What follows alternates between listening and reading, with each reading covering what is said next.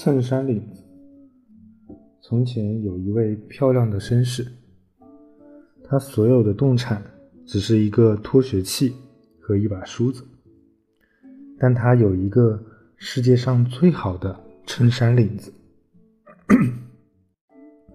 我们现在所要讲的就是关于这个领子的故事。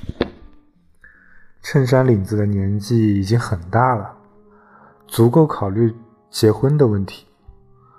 事又凑巧，哎，为什么他也是个大龄单身衬衫领子？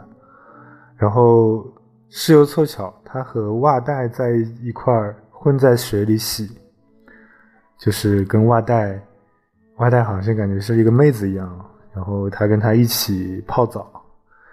我的天，衬衫领子说：“我从来没有看过这么苗条和细嫩，这么迷人和温柔的人儿。”请问你尊姓大名？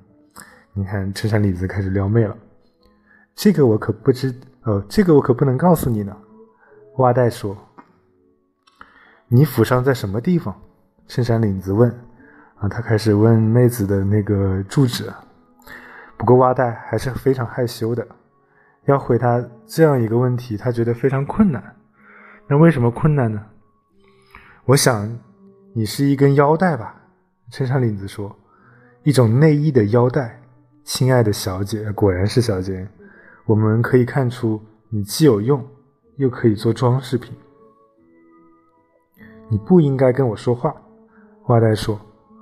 我想我没有给你任何理由这样做。嗯，这是一个矜持的袜带。一个长得像你这样美丽的人儿，就是足够的理由啊。衬衫领子说。请不要走的离我太近。嗯，袜袜带说，就是你很像一个男人。什么叫很像一个男人？看来这个衬衫家族性别不是很好区分。然后，我还是一个漂亮的绅士呢。衬衫领子说：“我有一个脱鞋器和一把梳子。”嗯，这是开始嗯炫耀自己的资产了。然后，这完全不是真话。因为这两件东西是属于他的主人的，他不过是在吹牛罢了。你看，这这就是在在什么安徒生的那个年代，大家都是这样追妹子的，就拿周围有的没的能炫耀的都炫耀一把。然后，请不要走的离我太近。外来说，我不习我不习惯这种行为。这简直是在装腔作势，嗯，衬衬衫领子说。这时，他们就从水里被取出来了，上了浆，挂在一张椅子上晒，最后就被拿到一个熨斗板上。现在，一个滚烫的熨斗来了。太太，太太，衬衫领子说：“亲爱的寡妇太太，我现在感到有些热了。”我现在来，变成另外一个人，我的皱纹全没有了。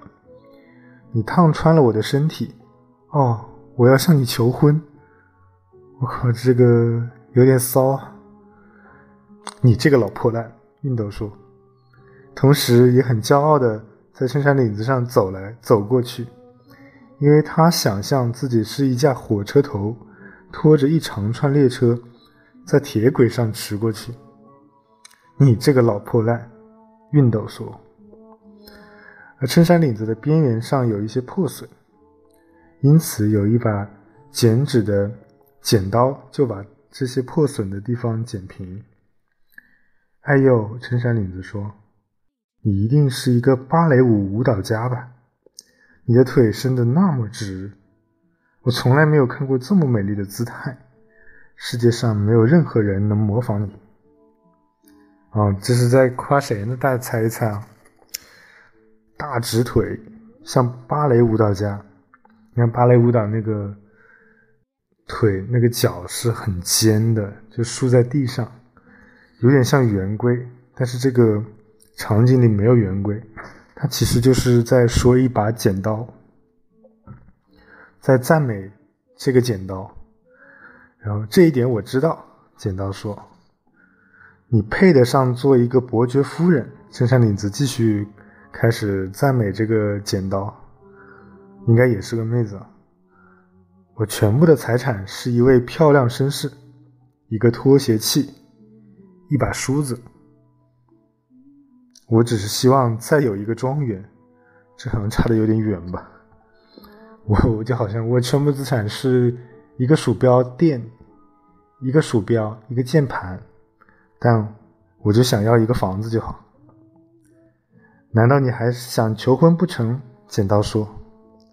他生气起来，啊，果然是个妹子。他用了一个女字旁的“她”，结结实实的把它剪了一下，弄得他一直复原不了。哎呀，有点血腥哦。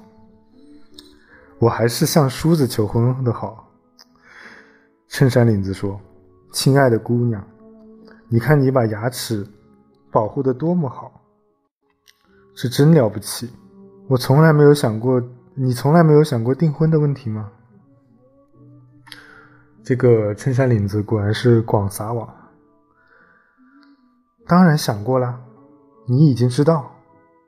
梳子说：“我已经跟拖鞋拖靴器订婚了。”订婚了，衬衫领子说：“现在他再也没有求婚的机会了，因此他瞧不起爱情这种东西。”很久一段时间过去了，衬衫领子来到一个。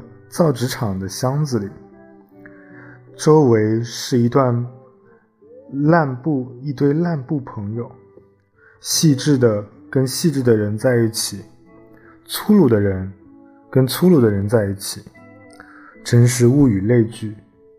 他们要讲的事情可真多，但是衬衫领子要讲的事情最多，因为他是一个可怕的牛皮大王。也可能是因为他是个单身狗，所以有很多话要跟别人说。我曾经有过一大堆情人，哦，他还在炫耀。我连半点钟的安静都没有。我又是一个漂亮绅士，一个上了浆的人。我既有脱靴器，又有梳子，但是我从来不用。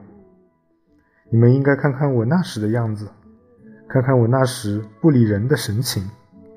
我永远也不能忘记我的初恋，那是一根腰带哦，这就把别人定成初恋了。